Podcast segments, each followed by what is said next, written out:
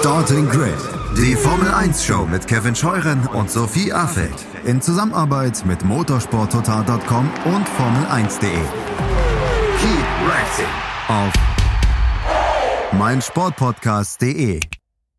Einen wunderschönen guten Tag und herzlich willkommen zu Starting Grid, dem Formel 1 Podcast auf meinsportpodcast.de. Mein Name ist Kevin Scheuren und ich freue mich heute eine ganz besondere Ausgabe für euch präsentieren zu dürfen. Unser jährlicher F1 Business Deep Dive mit Mark Gallagher, dem ehemaligen Marketing- und Kommunikationsleiter bei Jordan. Der hat jahrelang die Strippen gezogen, wenn es darum ging, Sponsoren zu finden für das Team. Hat dann auch später noch für Jaguar, Red Bull und für Cosworth in der Formel 1 gearbeitet und weiß wie kein zweiter, was es zu beachten gibt, wenn man Sponsoren an Land ziehen möchte als Formel 1 Team. Und das soll heute auch das große Thema sein.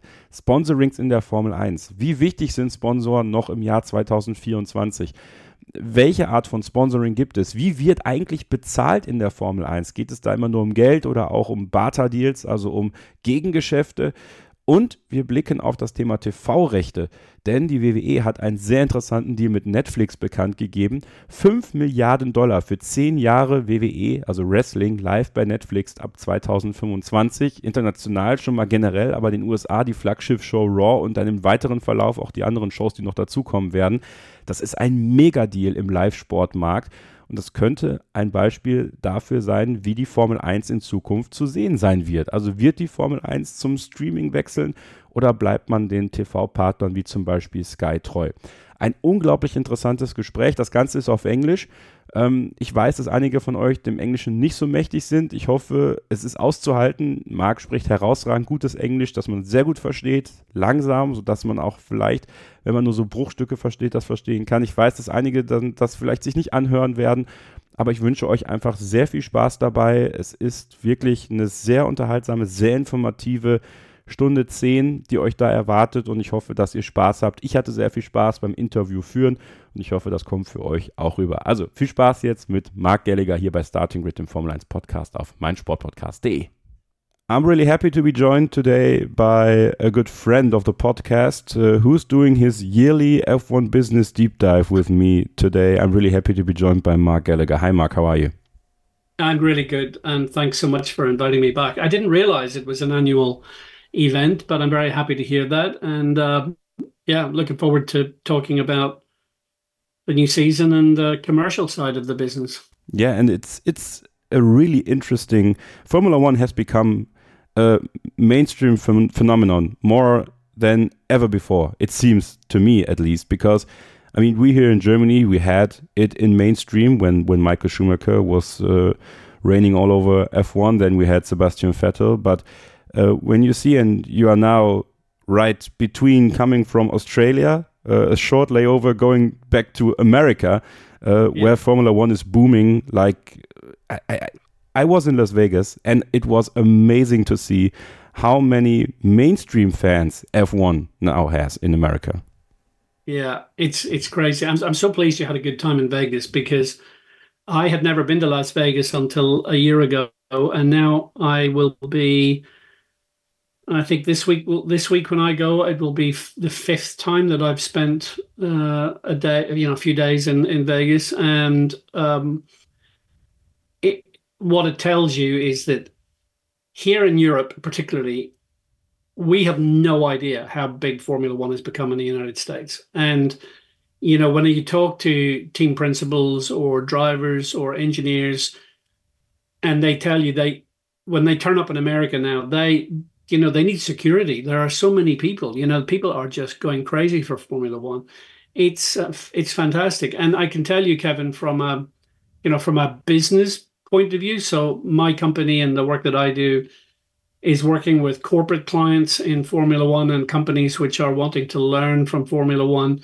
The the interest in the united states is off the scale. And uh, what I find so interesting now is when I walk on stage at a conference in Las Vegas or Atlanta or Miami or New York, if I ask the audience how many people follow Formula One, you get really surprising reaction. You get a lot of hands go up.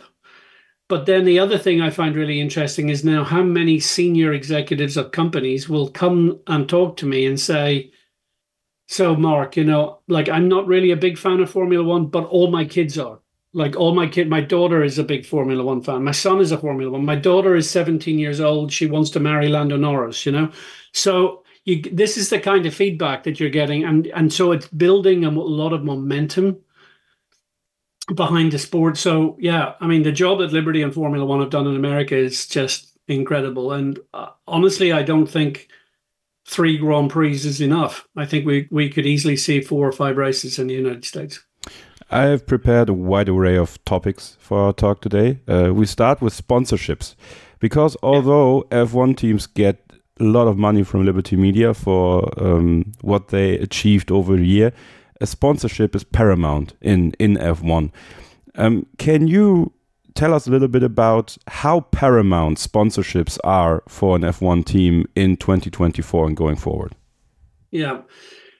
So if you consider that in a very round figure, there is a billion dollars of prize money being distributed by uh, by Formula One uh, to the ten teams, and that distribution is based on a first of all, a fixed amount of money that every team gets, and then there's a sliding scale of payments. Uh, and also, some teams get kind of special payments. But anyway, that's another story. But the, the point is that there's a billion dollars being divided amongst the 10 teams.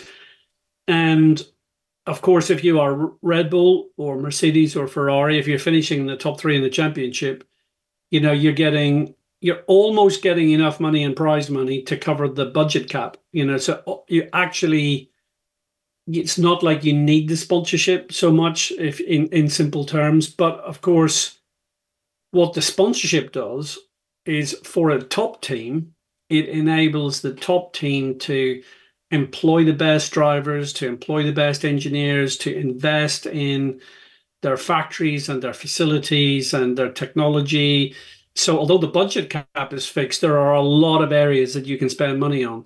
So sponsorship enables you to to invest in the business in lots of ways that take you beyond the budget cap and into areas of growth and investment and building your business. And of course, at the other end of the grid, if you're, for example, the Haas Formula One team, if if you're getting the tenth slice of prize money and also you have a small amount of sponsorship, it means that you simply can't invest in being competitive. So you can't attract the best of people. I mean, of course, you you're employing very good people, but you cannot go out and headhunt a super super technical director or a top driver or um, in, invest money in research and development. So this is where sponsorship becomes important. It, sponsorship used to be 80% of the revenue in Formula One for teams. I mean, it used to be really m- the most important thing. Sponsorship today is, in in average terms, less than 50% of the equation. Some teams have told me that 20% of their budget comes from sponsorship. Some teams have told me actually 40% of our budget comes from sponsorship. Um, so it varies from team to team, but it's still a really important factor. And as everyone can see, some teams are very good at getting sponsors. Um, we can talk about them in a moment. And some teams struggle. And it's something that I find really interesting because, particularly at the moment, with the growth of Formula One, in my opinion, uh, if you're not attracting sponsors, you're you're really doing something wrong because the sport has never been a more attractive proposition to to sponsors. You have a lot of experience in that field. I see uh, right behind you the wonderful model of the Jordan. Uh, so you've uh, you you've done a lot of work for for a team that was really dependent on uh, serious sponsorship money uh, back in the 90s and 2000s. Um, can you talk us through the process of getting sponsors. Uh, sometimes people yeah. ask me, uh, we will talk about the teams that have many sponsors and, and not so many sponsors, as you as you said. But how do sponsorship deals come about? Uh, how do we have to imagine uh, a team signing a certain sponsor to having a sticker on the car? Yeah, there are a number of ways that you can secure a sponsor. I'm uh, I'm going to explain probably three main ways that deals happen. So the first way is that the team itself is going out and targeting particular companies, particular industries. So, for example, you're saying, okay, let's look at let's look at the uh, bank card payments industry. So let's talk to American Express. Let's talk to Visa. Let's talk to to Mastercard. Visa, for example, has just announced a deal uh, with Red Bull. Um, I did a deal with Mastercard. So you know that you know that the card payments industry, the financial services industry, is a is a sector that you can target. And the reason for that is that uh, uh, these brands, these companies are, are global. So you're targeting industries which have got global players. So a world championship is very attractive for uh, a large company because, in very simple terms, if you spend uh, you know 12 million euros on sponsorship as a company like Visa or Mastercard, there are 24 Grand Prix. So actually, each market is contributing like half a million or something. You know, in simple terms. So in simple terms, it's actually quite. I'm not going to say cheap. It's not cheap, but it's inexpensive. It's very effective way of spending money for global marketing. So you're targeting industries, and uh, at Jordan and at Red Bull, we that's exactly how we work. We sat down and we said, okay, we, are going to target this industry, we're going to target this company. You're doing research, you're watching what's in the business press, who's doing well, who's doing badly. You know, so you're you're basically as an organization building a sales process to go out, approach organizations that you feel Formula One is a really good fit for and then you're making your pitch to them you get you're building a relationship and and so on. So that's the first way of doing it. The second way of doing it is where you use third party agencies and there are a lot of sponsorship agencies around the world. Sponsorship agencies in Germany sponsorship agencies here in the UK every country in the you know developed um, commercial market uh, will have a sponsorship uh, agency uh, and sponsorship industry that you can build relationships with. And that's very fertile ground because if you can imagine one Formula One team trying to approach thousands of companies is is difficult. But if one Formula One team then has a network of 50 agencies and each of those agencies is talking to 20 companies about Formula One. There, there you have your 1,000 opportunities to secure a deal. And of course, the agencies are hungry, so they want to do a deal. Uh, they will charge you a commission, um, so they will take a percentage. So it might be 10%, it might be 20%, it might be 30%. I've seen all kinds of commissions paid over the years. But the point is that the agency will go out, do the work, build a relationship, and what a lot of agencies do is they will uh, agencies will build relationships with all the Formula One teams, and the agency will then come to you and say, "Okay, I have a sponsor." And they really want to sponsor your team because they want to sponsor a winning team.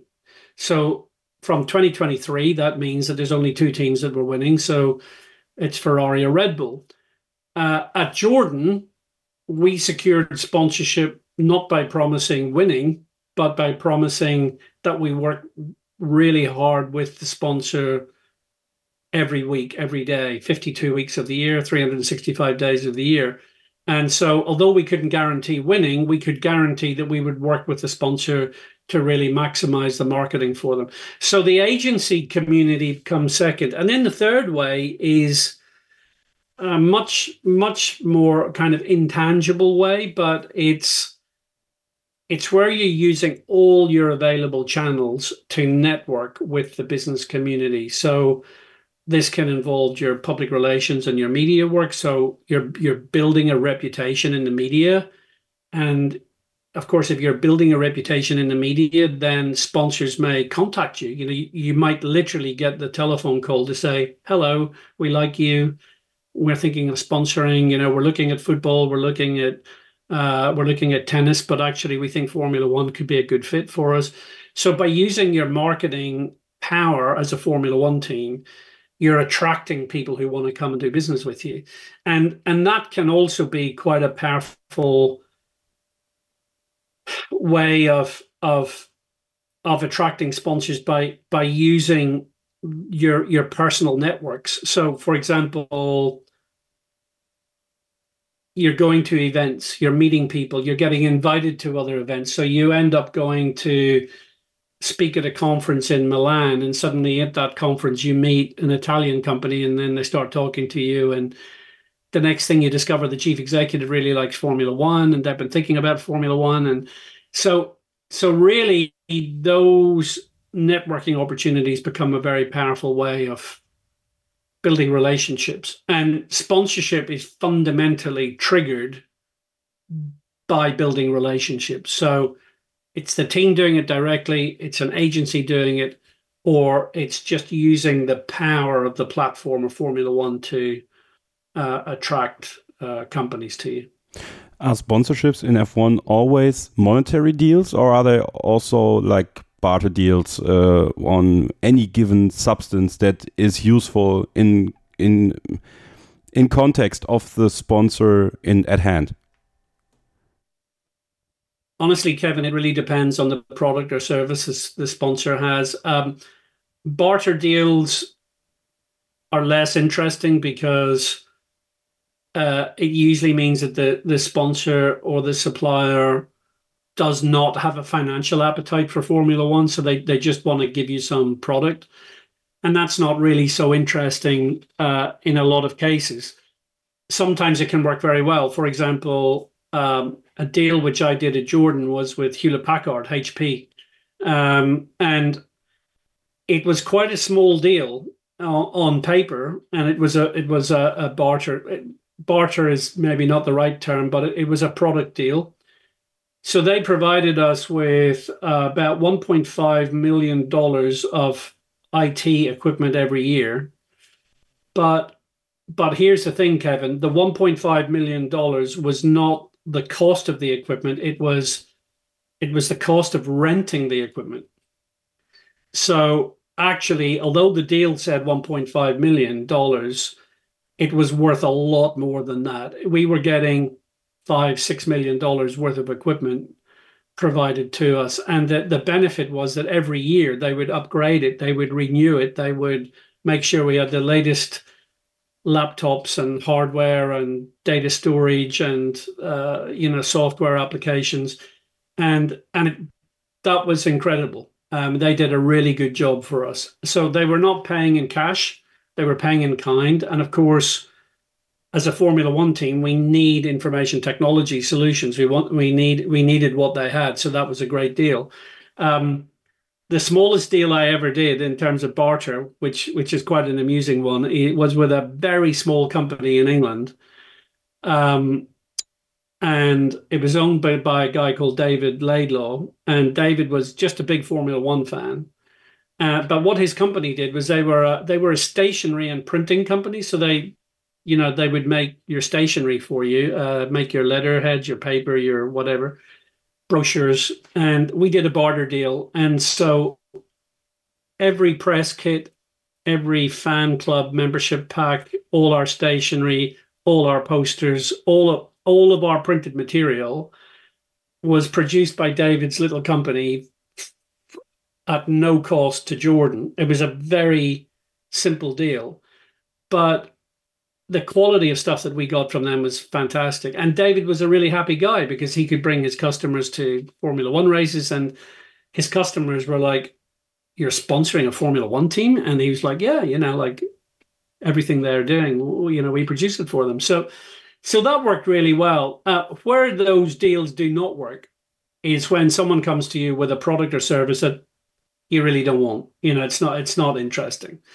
And uh, I've had a lot of people approach me over the years saying, you know, hey, Mark, uh, my company is making, um, you know, my company is making plastic cups for drinking, and we will give you, we will give you 50 million plastic cups for drinking if you put our name on the car.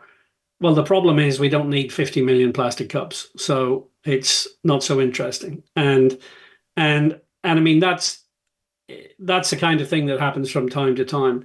Um, what I would say to you finally is that on on the, the barter deals, more often than not, it's a kind of hybrid deal. So there's a there's some product or service and a lot of financial support, or there's a lot of product and service and some financial support, so that there can be a balance of the two. So there are quite a lot of hybrid deals around. So when you look at Formula One teams that are showing technology sponsors, you, you usually find that those technology sponsors are providing a combination of technology products and services and also some financial support to the team and the, the mix of that will be part of the negotiation if there is financial support if there is cash being uh, given to the team is the money given in one payment and, and in advance, or are they are there tranches where the team will get a financial injection? Let's uh, call it that way uh, over the course of the season. How does this work in general, or is there nothing to say in general on that point? Well, I think there is a point to say in general. So, in general, um, there will be a payment schedule. Uh, in general, Formula One teams and the sponsors realize that most of the expenses, most of the spend is before the beginning of the season. You know, designing the car, building the car, developing the car, etc. So it would be not unusual to have a payment schedule which was forty percent up front and then three payments of twenty percent, or twenty five percent up front and maybe you know. Um, three payments of 20% and then one final payment of 15%. So there's usually it's front loaded to some extent. Um, so that's the general case. I have experienced extremes of literally a sponsor paying 12 monthly payments like over the year exact 12 equal payments because that's how they wanted to do it i've also experienced uh, sponsors coming and saying, actually, our financial year ends at the end of March, and therefore we would like to pay the whole sponsorship at the start of the season. And uh, you know, we've also seen that, but those are exceptions. The main the main uh, approach is, as you said, having a tranche uh, paid uh, periodically through the season. What has been the biggest deal you signed for a team that you worked for? Yeah, I mean, I think the so there've been deals that I got involved with um, that. I mean, certainly, certainly in the Jordan days, with I didn't get so much involved in the Benson and Hedges deal. Uh, Eddie Jordan very much negotiated that deal himself with uh, with the help of Ian Phillips, who was uh, head of business affairs. I got quite heavily involved in uh, the Deutsche Post uh, deal, which I actually forget the final uh, final total of that, but I think it was like probably 36 to 40 million euros over a period of three years. Um, the and then there've been some deals that I got involved in, and, and I ran them, you know, like personally. So the Mastercard deal was about uh, seven million dollars over the the time that we worked with them. The Hewlett Packard deal, as I said, the HP deal ran on and on and on for years. I think I mean, I'm I'm pretty sure it was still going when I left the team. So you know, we'd been with them probably for 10, 10 years. So if you add up all of that, it was uh, it was a lot of information technology. So the thing that is interesting is that when you look at a team today, let's let's take a team like McLaren, which has over fifty commercial partners. Um, there is always a tendency for the you know the media and the fans and and even the team to to focus on the major the main sponsors. So i remember very well um you know eddie jordan uh, talking to me at a meeting on one occasion and he said well of course our biggest sponsors are benson and hedges and deutsche post. And then he said the rest of the sponsors are just like bits and pieces. And so myself and Ian Phillips, we sat down and we wrote on a piece of paper the total value of all the bits and pieces, and it came to 35 million. Oh, bits and, and pieces, now. and and I and I remember we went to see Eddie and we said, so all the bits and pieces are like, it's like a third of our revenue, and uh, and and that is such an important point about Formula One today in 2024 is that there has been a change in the way that Formula One teams target sponsorship because the reality is in the post tobacco era, there has never been an industry that has replaced tobacco in that way. Of course, you still have very large deals happening from time to time. If you think about Petronas, if you think about Oracle, of course, with Red Bull Racing. Um, but actually, the trend has gone away from trying to find one big sponsor that funds the team towards finding a portfolio. And the, the beautiful thing about a portfolio of sponsorship is that all of those sponsors get the opportunity to activate their sponsorship. Uh, all of those sponsors contribute their budget towards you. And the, cumul- the, the cumulative effect of having 40 or 50 companies, each giving you perhaps not a huge budget, but like a moderate budget, it's really very significant. And uh, and of course, it also reduces the risk for the team because if one sponsor pulls out, you've still got 49 sponsors left. And uh, again, this is nothing new. I remember Frank Williams and Patrick Head uh, uh, talking to me about this 30 years ago. And, and I remember them saying, you know, it's really very good when you have a, a portfolio of sponsors because you're not lying awake at night praying that your big sponsor doesn't pull out because you had some bad bad results. So I think the portfolio approach is is definitely a good one, and um, I think it's pretty clear to see which teams have been very successful with that in, in recent years. So it's um, you know, for me, that's the mo- a very appropriate way for teams to approach sponsorship today. We will do a short break right now, uh, and we will continue talking about the portfolio sponsorings that we see in F1, and of course also the sponsor hopping we see in F1, and why is it such a Formula One thing to do? So stay tuned here at Starting Grid, Formula, Formula One podcast on meinsportpodcast.de. Schatz, ich bin neu verliebt. Was? Da drüben. Das ist er. Aber das ist ein Auto. Ja, eben. Mit ihm habe ich alles richtig gemacht. Wunschauto einfach kaufen, verkaufen oder leasen. Bei Autoscout24. Alles richtig gemacht. Vernimmt sich, was man will. Dann wilde Gerüchte entstanden. Fast nichts davon stimmt. Tatort. Sport. Wenn Sporthelden zu Tätern oder Opfern werden, ermittelt Malte Asmus auf meinsportpodcast.de. Folge dem True Crime Podcast, denn manchmal ist Sport tatsächlich Mord. Nicht nur für Sportfans. We're back here at Starting Grid. I'm talking to Mark Gallagher today about the sponsoring situation in Formula One. And um, as Mark uh, referred to earlier, McLaren is uh, having a resurgence uh, over the last few years in sponsorings. Um, they alone have the most commercial partners in F1 today. If you look back a few years ago, um, must have been like 2014, 2015, uh, the McLaren car was barely naked. Um, there weren't any sponsors on the car, maybe a pity sponsor like like the the champagne sponsor of F1, uh, Chandon, uh, I think it was. Um, but right now, the McLaren is full of sponsors and interesting sponsors as well. We don't only have like uh, their British American Tobacco, uh, the, the, big sponsor uh, they have with Velo, but they also have OKX, uh, which is a crypto sponsor.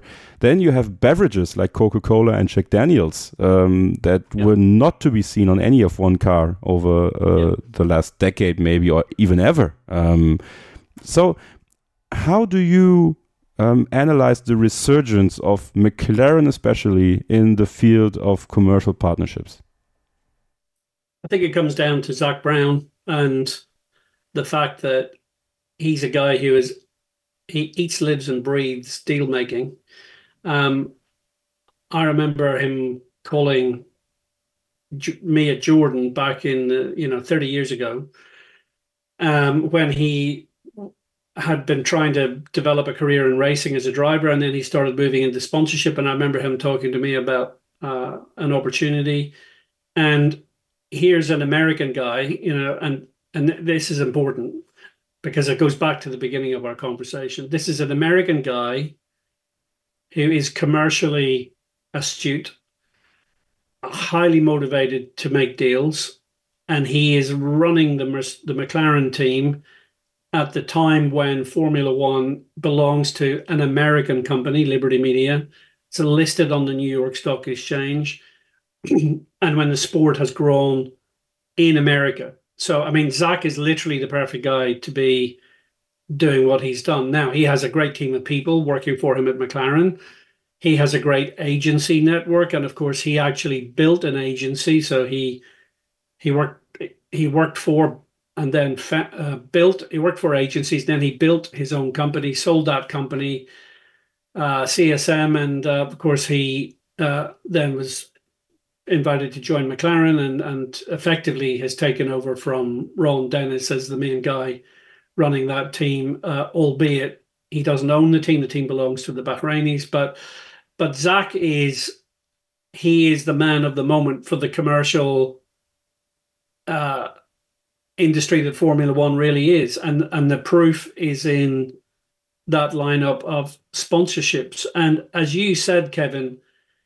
you know, you look at OKX, you look at cryptocurrencies, you look at the fact he's got Google Chrome, you look at British American Tobacco, DP World, Cisco, um, you know, those are just like five of the companies that they've got.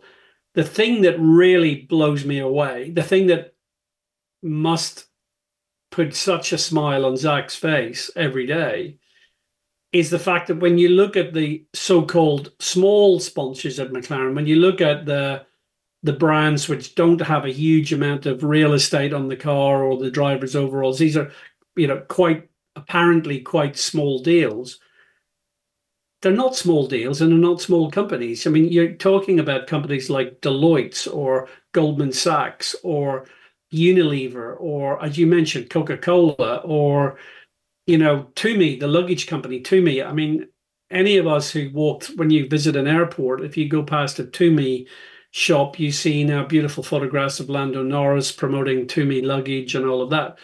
So, literally, the quality of McLaren's partnerships is so impressive.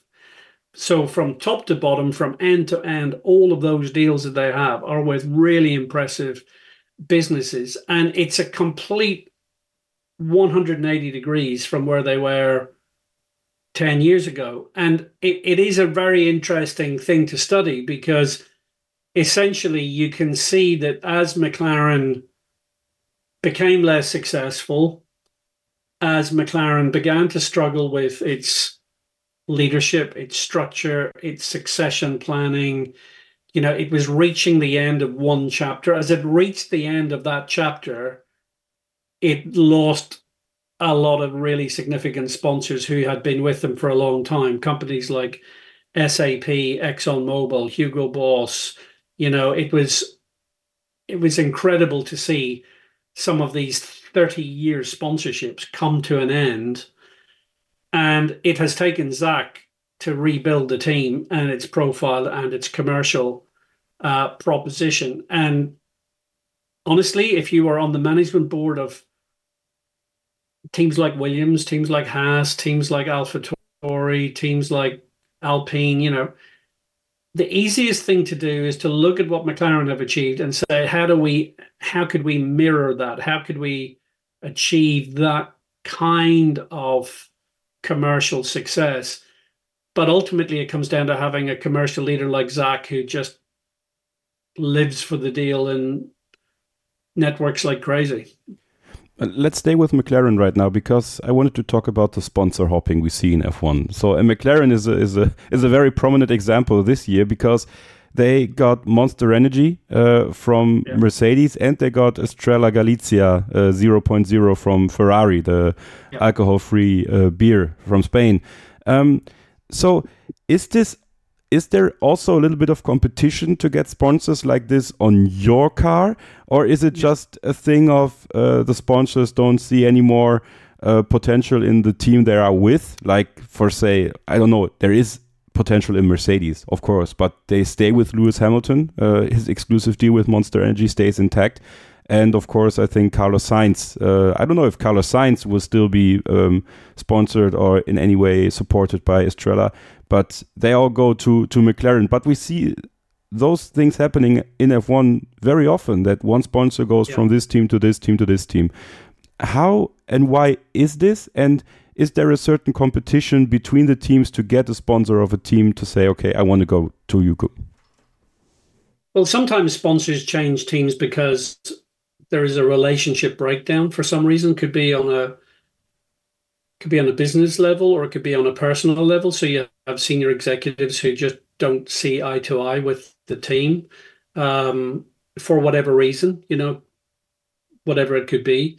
And of course, if you are a sponsor of an existing team, you're going to all the races, you're meeting all the other teams in the airport and in the hotels and in the bars and at restaurants. And and sometimes a sponsor will then start to question the original decision. So they'll say okay so i'm sponsoring this team but now that i've met this other team i can see this other team represents a better opportunity. And then of course because it is a competitive environment if another team gets the opportunity to pitch for your sponsorship, of course, one of the easy things to do is to offer you more. So if if a sponsor of Mercedes starts talking to a spon- starts talking to a team like McLaren or Red Bull and says to them, okay, so Mercedes Mercedes give us, you know, in return for the sponsorship, we get this number of passes or tickets, or we get this much branding, or we get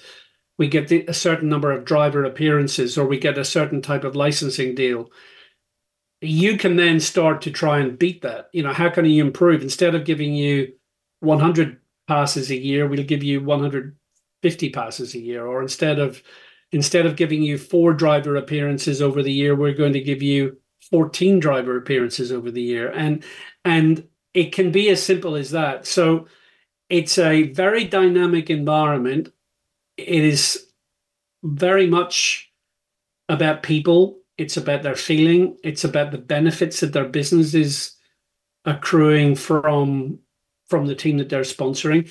And if I can just finish this and say that it, you know, for example, at Jordan and then again at Red Bull when I, I was there, one of the things that I did every year was to make a list of all the sponsors of all the other teams and I would regard those sponsors as potential targets because if I can see someone sponsoring a team and I can see that that sponsor is not being treated very well, if I can see that there's an opportunity for us to offer something better, then that becomes a very interesting conversation to have. And it is a competitive landscape. So you're going to get that movement. Uh, you know, you are going to get that movement over time. And this is why a successful Formula One team, like any successful business, will put a lot of effort into building long-term customer relationships because the the better the quality of your relationship with your sponsors, the less likely it is that the sponsor is going to leave you and uh, and go to go to another team. Um, can I just finish by telling you one of my favorite stories. Absolutely. Please go ahead. When Flavio Briatore was running the Benetton team, um, he offered Eddie Jordan the, the, opportunity to go on vacation to Flavio's very nice. Um, he had a beautiful holiday home in Africa, and uh, he used to go there with, um, you know, his supermodel girlfriends and and whatever. So he invited. He said to Eddie, "Look, I'd like to give you my villa for two weeks." So Eddie went away on a like two week vacation to uh, Africa and had a great time. And what he didn't realize was that while he was on vacation in Flavio's villa, Flavio was busy approaching Benson and Hedges to try and get them to leave Jordan and go to go to Benetton. So when Eddie came back from holiday, you know, he had like a meeting with Benson and Hedges, and they said, "Well, Eddie, you know, we've had a really good offer from Flavio. You know, he came to see us last week, and we had a very nice lunch, and you know, he's really." And uh, it's so amusing, but actually, that's the nature of the Formula One business. You know, we we are, you know, it's a cutthroat industry, and you can imagine Flavio thinking, "How can I get rid of Eddie for two weeks so that uh, you know I can approach his sponsors?" So the easiest thing is to I'll give him my villa and tell him to go and have a great time. So it it's kind of indicative of just the competitive nature in Formula One, whether it's on the racetrack or whether it's in the boardroom. We're all trying to beat the opposition. What was it with Eddie and and Flavio uh, over stuff like Michael Schumacher back in the day uh, when when Flavio uh, took took the carpet under under Eddie's hopes that he has a future world champion in in, in his team, uh, get him to Benetton, yeah. uh, and then Benson and Hedges as well. Easy target for yeah. him. I mean, the, the the thing is that you know going back to those days, and I think it's changed a little bit now, but going back to those days, you had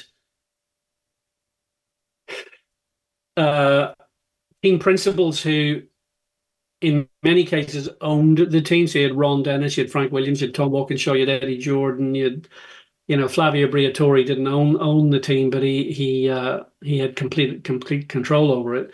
Um, and how I would describe it is that they kind of loved each other and they hated each other. So they were kind of like in love with the passion of doing Formula One, and they really respected each other but on the other side, they really wanted to like kill each other. I mean, kill each other in, in the nicest way possible. They wanted to destroy the competition, you know. So it, and I think today, obviously, the sport is, in my opinion, much more professional. Uh, the way things are done is um, today quite different from how it was in the past. But this the same thing is still there in terms of if you talk to Christian Horner or you talk to Toto Wolff or you talk to Frederick Vasseur, you know, they still want to be the best at what they do. And that includes not only winning the races, but winning the deals, getting the sponsorships in. And they will they will fight hard, you know, to get those deals. And they will do whatever they need to do to make it happen. You know? What do you think is more attractive for a potential sponsor to be one of the smaller fishes, quote unquote, uh, in a big pond, or having a team where you are more prominent, which is basically yeah. not to be, which is not going to be as successful. But you will get, if it's a midfield team, let's say, you will get enough TV time, you will get enough attention to have your name at least out in the public as much as possible. But you are not one of those little stickers on the Red Bull or the McLaren or the Mercedes. Yeah, I mean, we. Uh, so one of my proudest moments at Jordan was in 1999. We and 2000, we had the most incredible portfolio of sponsors, and I remember Ron Dennis giving an interview, and he said, "I." He said, I really don't understand why Jordan have so many sponsors because they have achieved nothing. You know, like they've compared to McLaren, Jordan is nothing. And it made me laugh because the way that we sold sponsorship was to say to companies, look, if you want to do Formula One on a cost efficient basis, and you want to have a program that means that Monday, Tuesday, Wednesday, Thursday, Friday, Saturday, Sunday, we are working with you to make your sponsorship successful um, that that is what we can offer you. We can offer you a 365 day a year, 52 week business relationship.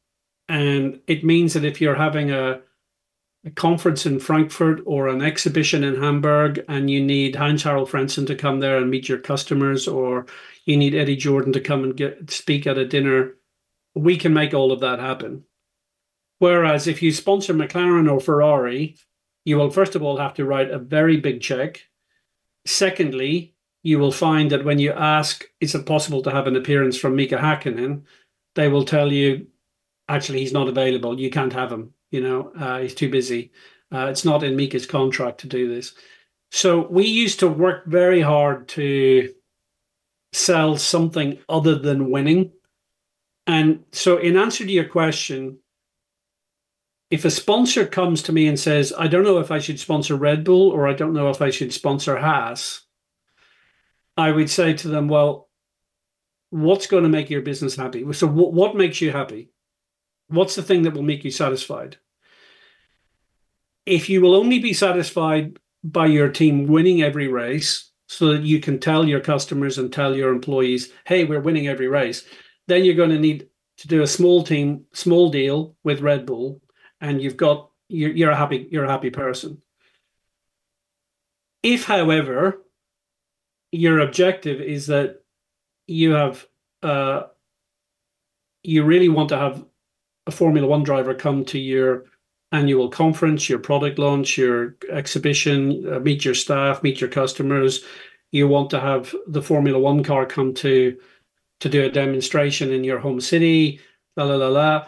It's probably better you do a deal with a team like Haas because they have the bandwidth to do that and they have the motivation. So the smaller teams can offer different things from the larger teams. That's certainly my experience of it. And and there's as you go from one end of the grid to the other, there's a balance, you know, to be achieved in terms of the creativity of of a deal and what you get out of it. But ultimately the important thing is to ask the sponsor what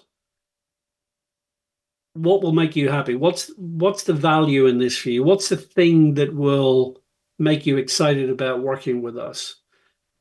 If it's winning formula 1 races you need to go and talk to the top two teams. If it's all the other stuff we can have a conversation now. And and that becomes uh, the most important thing understanding what it is the customer wants and then building a deal for them Let's, uh, as a final topic for the sponsorship uh, subject we have today, uh, talk about title sponsoring. Um, when I yeah. look at the entry list, we see Oracle at Red Bull, Petronas at Mercedes. We yeah. see S uh, Aramco with Aston Martin, BWT with Alpine, Visa and Cash App with uh, with formerly AlphaTauri, now with RB. I have no idea. We will have a big, we will have a hard time uh, talking about this team because we basically have to talk about sponsors. Stake F1 team with uh, with yeah. the kick uh, when they yeah. don't when they're not allowed to do crypto stuff and uh, yeah. casino stuff in, in different countries and MoneyGram with Haas. But there are still teams without title sponsors like Ferrari, like McLaren, like Williams. So, um, what is the financial threshold to be a title sponsor in in Formula One?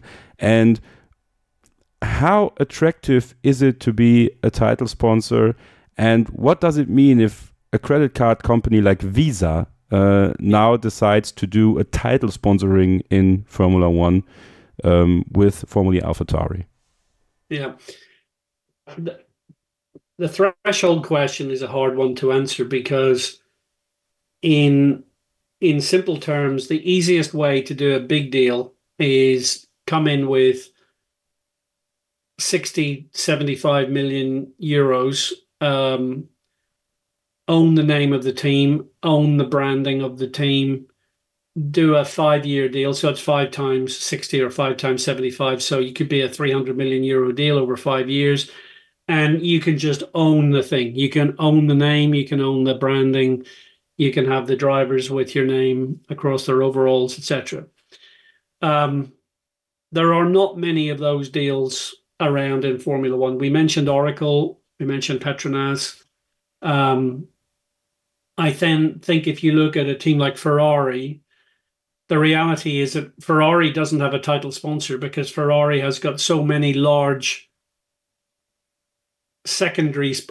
I'm calling them secondary only because they're not titled, but they've got so many large deals supporting them. And so again, Ferrari have gone for the portfolio approach. And I think as many of the listeners will know, Ferrari's major partner for a very, very, very long time has been Philip Morris and Marlboro, and Philip Morris continued to have a significant involvement. So there is a uh, the threshold question is e- is easily answered by come in with a lot of money and anything is possible.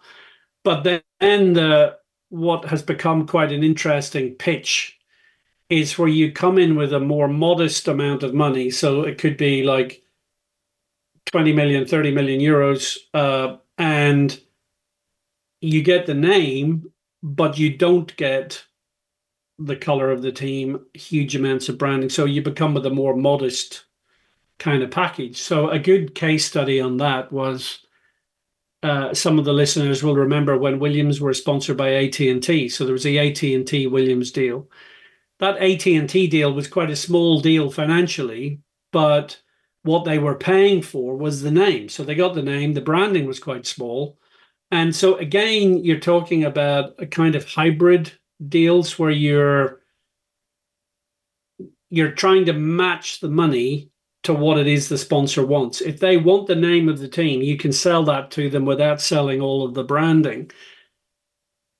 And then, of course, you come to the really interesting topic, which is, you know, the title sponsor, and they get the name of the team. But do they really get the name of the team with the fans? Do they really get the name of the team with the media? So, you know, there was a very funny um, uh, I think it was a tweet from a friend of mine, Andrew Benson, who covers Formula One for the BBC in the UK, and he he said that after the the Stake deal was announced, you know, to take over from Alfa Romeo, he said we you know we had a conversation in the BBC office about what do we call the team, and he said after five minutes we decided we'll still call them Sauber, you know, because because essentially that's what it is, and I I think this is. Um, you know, this is the challenge for title sponsors. You get a lot of visibility. You get the logo, you get the team name, you get on all the assets, you get lots of press coverage from the way Formula One uh, now is is generating coverage across lots of different channels. But fundamentally, you're not going to find television commentators or fans saying, oh, here comes the Aramco Aston Martin, followed by the Stake F1, followed by the MoneyGram Haas. I mean, that just that doesn't happen, and it's not going to happen. But owning the naming rights definitely gives you a lot of prestige, and it it does give you a lot of opportunity to communicate your brand in in ways that secondary sponsors don't enjoy. Yeah, I think the the Visa thing will be tricky uh, because you cannot say RB because it's difficult to not say like Red Bull to it, uh, Bull. although it's Racing Bulls or I don't know. Uh, then you don't want to say Visa Cash App RB all the time or VA, VCA RB or whatever. Um, so this is this is a tricky one for us uh, this year, I think. But it's yeah. it's also I think it's a good sign um, that there are still um, companies um, that are willing to to pay a lot of money um, or not as much money as they would pay for for other sponsors. But um, just one last thing: when you see the Cash App thing, um, Cash App has been a sponsor with Red Bull. Now Red Bull is giving basically giving uh, a sponsor their sister car. Um, this is interesting yeah. when you see like Ferrari and Haas when when you have more teams working together closely, not not as close yeah. as Red Bull and Toro Rosso would do. Um, but is that something that can be because we always speculate how many satellite teams will there be in F1 uh, for the big yeah. teams? Like Mercedes has Williams in a way um, that sponsors that are not the biggest part of the main team can become a bigger part of the secondary team. Yeah, it's it's relatively rare that that is going to happen. Um, the the Red Bull RB relationship is, of course, quite different because they're literally sister companies um, through the Red Bull ownership. And actually, going back to what we were talking earlier on, um, it's it's very easy to imagine a scenario where the you know Visa Cash App people are talking to Red Bull Racing and saying, "Oh gosh, we we would love to be, be the main sponsor of your team, but of course you've got Oracle." And then Red Bull go, "Ah, but we have an idea for you. You could go to our sister team. You could go to AlphaTauri, and you can get those benefits. And by the way, you can get those benefits probably for quite a lot less money than it would cost you at uh, at Red Bull Racing." So it, again, it's about relationships. It's about what do you want to get out of it. And the the great thing for Visa is it doesn't really matter that the the the RB team formerly formerly AlphaTauri, formerly Toro Rosso, formerly Minardi, formerly formerly. It doesn't really matter that that they're not a competitive team at the present time because Visa, as a global brand, they will just market the heck out of the fact that they have the name of a Formula One team. So for them, it's all about participating in this huge global sport of Formula One. And if they get any good results, you know, if somehow they got on the podium or somehow it was, you know, raining in Spa and suddenly they got pole position or something, I mean, that's going to be like a very extra special day. But that's not the reason why they're sponsoring that team. They're sponsoring that team to leverage the brand through Formula One to uh, the the global audience. Such a fascinating topic. Uh, we will do another short break now and then do a break in topics because we'll talk about TV rights and is Formula One bound for streaming? Stay tuned here with Starting Grid. Schatz, ich bin neu verliebt. Was? Da drüben. Das ist er. Aber das ist ein Auto. Ja, eben. Mit ihm habe ich alles richtig gemacht. Wunschauto einfach kaufen, verkaufen oder leasen. Bei Autoscout24. Alles richtig gemacht. One last time, I welcome you back here to Starting Grid, the Formula One podcast on mysportpodcast.de. My name is Kevin Scheuren. Mark Gallagher is my guest today. Uh, we talked a lot about sponsoring, but there is something that is uh, taking a lot of interest for me uh, right now and is uh, TV rights. Uh, let's talk about TV yeah. rights because I don't know if you know, but uh, I'm a I'm a huge wrestling fan. So uh, yeah. WWE scored a big deal. Uh, talk about deals yeah. with Netflix uh, starting in 2025. Uh, the flagship show Raw uh, will air in the US on Netflix, and internationally, every show they produce will be airing on Netflix. And it is to be um, for certain that the WWE network, like the archive you have, will also be transferred to Netflix in a way over the next few years. It's a 10 year deal with a value of $5 billion, um, yeah. which is uh, quite amazing. Um, and I have a lot of discussions with uh, my colleague Sasha about uh, the projection of Formula One in TV and television, or is Formula One bound for streaming only? Um, just before we go on and talk about the the lengths of the deals that Formula One has with certain TV partners, um, when you see something like that, like the WWE deal they do with Netflix, um, how do you react just personally on on that front? Well, I react personally because of in a way that reflects my my background really. Um, because when I heard about the WWE deal, my first reaction was why have these deals not happened sooner? Because for me, it has been so obvious for a long time that there is a huge opportunity for sports, globally recognized sports, to offer themselves to the streaming giants. And the streaming giants need to develop a strategy that that sucks in subscribers and viewers and eyeballs. And of course, you have Disney Plus, you have Apple TV, you have Amazon Prime, you have Netflix, you have all these different platforms, all investing billions and billions and billions of dollars on TV series, on uh, movies, on documentaries, on, on you know, tr- they're looking for content. But actually, the easiest content to get hold of is a sport that happens every year around the world because you literally don't have to do it. I mean, you literally can just buy that and then the sport generates your content for you every week, every fortnight, and you've got an audience and if the audience knows that they have to go to Netflix to watch WWE, then that's where they're going to go. And by the way, what Netflix has already proven with something like Drive to Survive is you don't even have to show the racing to build an audience for Formula One. I mean, literally, the Netflix Drive to Survive story shows that if you put enough creativity into the storytelling around a global sport like Formula One, you don't even have to show the racing because there is so much else uh, to talk about. And I remember back in, oh my goodness, it must be like 2015 or 2016, I uh, was invited to uh, join a panel at a conference in Dubai. And they said to me, you know, where do you think Formula One will go after Bernie Ecclestone.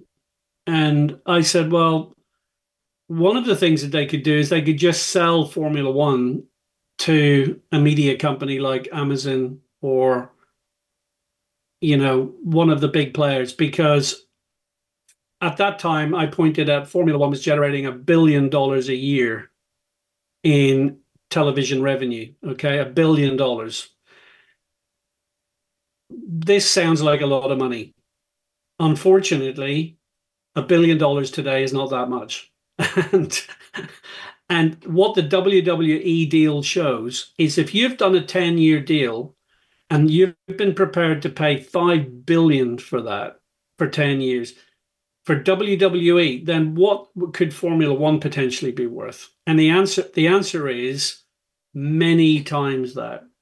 And I think what Formula One have done under Liberty has been incredibly clever because we have moved from a business model where you sold television rights to one broadcaster in each country around the world. You know, in in the old days in uh, Europe, it was RTL in Germany. You know, it was BBC in the UK. It was Rai in Italy. Of course, now you have the opportunity, like Formula One has done, they sell the rights to, uh, first of all, a cable or satellite broadcast channel, probably on a pay per view basis. Then they sell a highlights package to terrestrial television, like they do here in the UK. Then, on top of that, in a number of countries around the world, you have your Formula One TV subscription package. So you have your F1 TV offering. And what Liberty and Formula One have done is they've they have gr- grown the cake. You know, they've made the cake even bigger and they're slicing it in lots of different ways according to what type of media you are streaming, terrestrial television, you know, um, uh, packaging it in, in lots of different ways. And so this has grown the sport exponentially. Where do we go next? I still think what I said back in 2015, 2016. If you were a Jeff Bezos at Amazon, uh, if you were an Apple, you would have to look at Formula One at some point and say, I wonder what Liberty's appetite would be for us to buy the whole thing. We literally now that doesn't mean that doesn't mean that it's only available on Apple TV or it's only available on on Amazon. But what it means is that you can control it because if you buy it, you can then package it and you can perhaps sub license it on a national basis in in in uh, in key markets as well. And there's a again a very rich way to do that. So WWE deal for me is a really important deal and it shows the potential of what is out there for for other sports. And as the war between the big streaming companies grows, and that, that war is only going to, you know, it's only going to get it, only going to get tougher. I think they become very attractive to to place bids for big, globally recognizable sports like Formula One. So um, I'd be interested to have a look at what the share price of Formula One does off the back of the WWE deal. If we look at current deals uh, F1 has in, in certain markets, we have Sky UK uh, until yeah. 2029. We have Channel 4, as you said, uh, one of the highlights packages, but of course also the British Grand Prix and the season finale also is broadcasted there until 2026. We have ESPN Disney until 2025 uh, in Yeah. the US. We have uh, in Austria Servus TV and ORF until 2026, and Sky Germany has it until 2027, with RTL having a sub license for seven races now until 2025. So, is it to the detriment of F1 right now? Uh, as it is obvious that Netflix is is trying to have more live sports on their network. Um, of course, also Amazon Prime uh, is is is really taking the cake, uh, is taking part of the cake, the, the sports market cake. Um, that the deals are running as long as they do right now, because when you look, just you you need to look like five six years uh, in front now to to have a grasp of how much you can and ask for your TV rights deals, or would you say it was interesting that you you said that earlier that it will not only be about TV rights but about ownership of F1 when we get into uh, 2029 2030 Yeah, I mean it's it's interesting to hear your summary of those deals because my with the exception of the Sky deal going on to 2029, you know, when you talk to me about deals that are finishing in 2025, 2026, even 2027, you know, at the end of the day, Kevin, that's only 2-3 years away. I mean, it's it's actually quite short term. It's it's actually not that difficult to see Formula 1 stroke Liberty putting together really big long term deals that will start in the next two or three years and will take over into the future. The relationship with Sky is incredible and is intense. But my own view is that Formula One as a product is now much more powerful than it was five years ago. And I think Sky will have to work hard to keep that special relationship. They're going to have to continue pumping in a great deal of money. And I think a deal like the WWE deal with Netflix probably illustrates that no matter what Sky are paying, it's actually less than they really ought to pay for the kind of exclusivity that they have and that they want into the future. So it's an incredibly competitive marketplace. Now that we're into 2024, and we're looking potentially five years ahead to the end of the decade. The next five years are going to be a really interesting time because in the next five years, a number of things will happen. First of all, Liberty will see the new Formula One formula in 2026, the new regulations come in. Um, second thing is Liberty will then have owned Formula One for 10 years. So they bought Formula One at the end of 2016. You know, so 2027, they'll have owned it 10 years what do Liberty do next? You know, do they continue to grow it or do they have a day where they cash in and they sell the business? I mean, Formula One is now heading, you know, it's now a $30 billion business in terms of its value.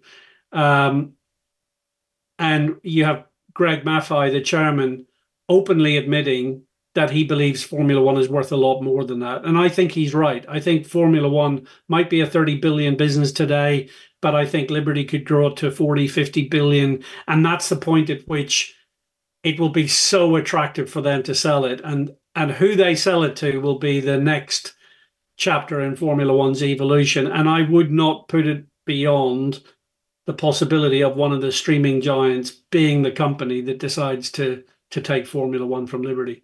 Let's draw another comparison to WWE. It's interesting because the comparisons are um, are really really good to make. Um, WWE was sold to, or they merged with UFC under the Endeavor, uh, the Endeavor banner. Like Endeavor is also a big media conglomerate in the states. Um, but also Saudi Arabia made a bid. Uh, they they even made the cash bid. That was interesting Yeah. because WWE uh, did not take the most cash uh, because Saudi Arabia would have would have would have given the most cash.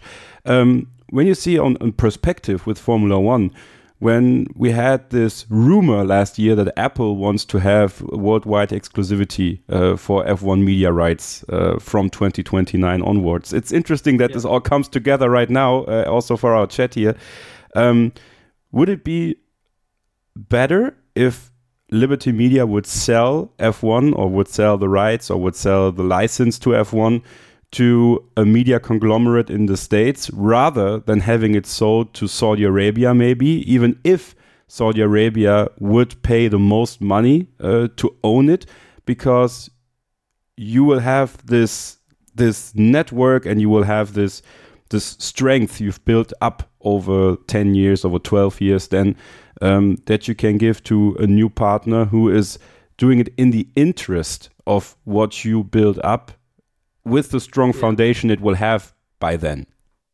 Yeah, I mean it's it's a really fascinating question. Uh, listeners who follow the, some of the deals that happen in sport will know that Saudi Arabia, they, sorry, the, the, the Saudis decided to invest a lot in football. They decided to invest a lot in in golf. They they created the LIV uh, Golf Championship. Got a, at the beginning there was a lot of resistance but they threw enough money on the table to make the resistance disappear. So a lot of people were happy to take the money. And I think you know we we have to be realistic. Uh, there are a lot of people out there for whom the number is the only thing that matters. How big a number can I get? How much money can I make out of it? And therefore, the buying power of the Saudis or indeed other governments in in uh, in, in the Gulf region is it's very attractive. You know, they have very good buying power. Um, however, the one thing that they may have buying power, but that does not mean that they have the expertise to run the business and grow the business.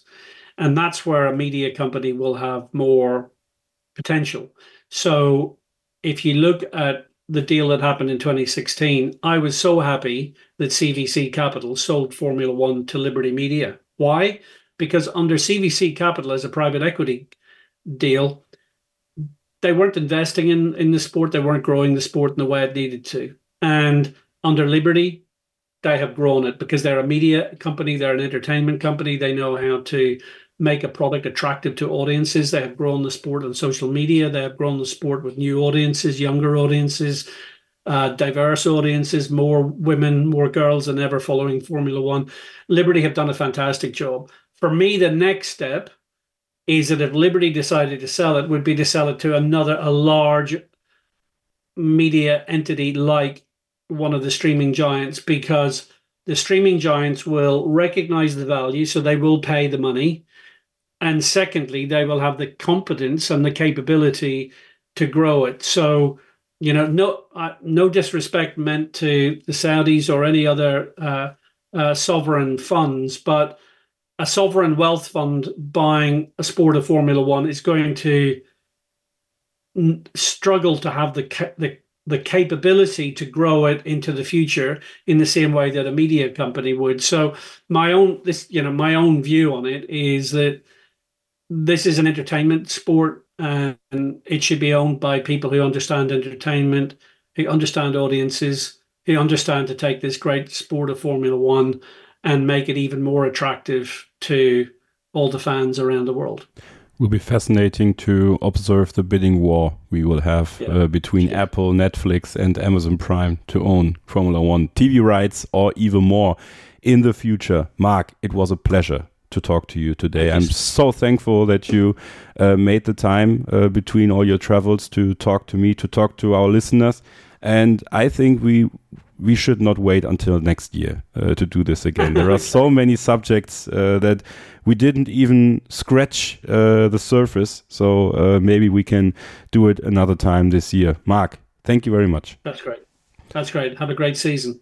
You can follow Mark uh, on Instagram and on the X uh, underscore Mark Gallagher if you if you like. Please do so. And um, yeah, it was a pleasure to have Mark on today. And now I switch to German. Äh, ja, danke euch fürs Zuhören. Äh, es war mir eine Freude, heute mit Mark Gallagher über viele Themen sprechen zu können. Und äh, wie gesagt, ich versuche das dieses Jahr nochmal mit ihm zu machen, um einfach noch ein paar weitere Themen hier in Starting Grid für euch zum Thema F1 Business rüber zu bekommen. Wenn ihr also Kommentare habt, wenn ihr Fragen habt, wenn ihr ja, wenn ihr was loswerden wollt zu dem, was wir besprochen haben, dann schreibt es gerne in die Kommentare unter das YouTube-Video auf dem YouTube-Kanal von Formel1.de oder eben auch auf unseren sozialen Netzwerken. Das war Starting Grid für diese Woche. Nächste Woche gibt es eine neue Ausgabe, da freue ich mich jetzt schon drauf. Bleibt uns also gewogen, bleibt gesund, passt aufeinander auf und keep racing. Starting Grid, die Formel 1 Show mit Kevin Scheuren und Sophie Affeld in Zusammenarbeit mit motorsporttotal.com und Formel1.de. Keep racing auf meinsportpodcast.de. Schatz, ich bin neu verliebt. Was? Drüben. Das ist er. Aber das ist ein Auto. Ja, eben. Mit ihm habe ich alles richtig gemacht. Wunschauto einfach kaufen, verkaufen oder leasen. Bei Autoscout24. Alles richtig gemacht. Wie baut man eine harmonische Beziehung zu seinem Hund auf? Puh, gar nicht so leicht. Und deshalb frage ich nach, wie es anderen Hundeeltern gelingt, beziehungsweise wie die daran arbeiten. Bei Iswas Dog reden wir dann drüber. Alle 14 Tage neu mit mir, Malte Asmus und unserer Expertin für eine harmonische Mensch-Hund-Beziehung, Melanie Lippisch. Ist was, Doc? Mit Malte Asmus. Überall, wo es Podcasts gibt.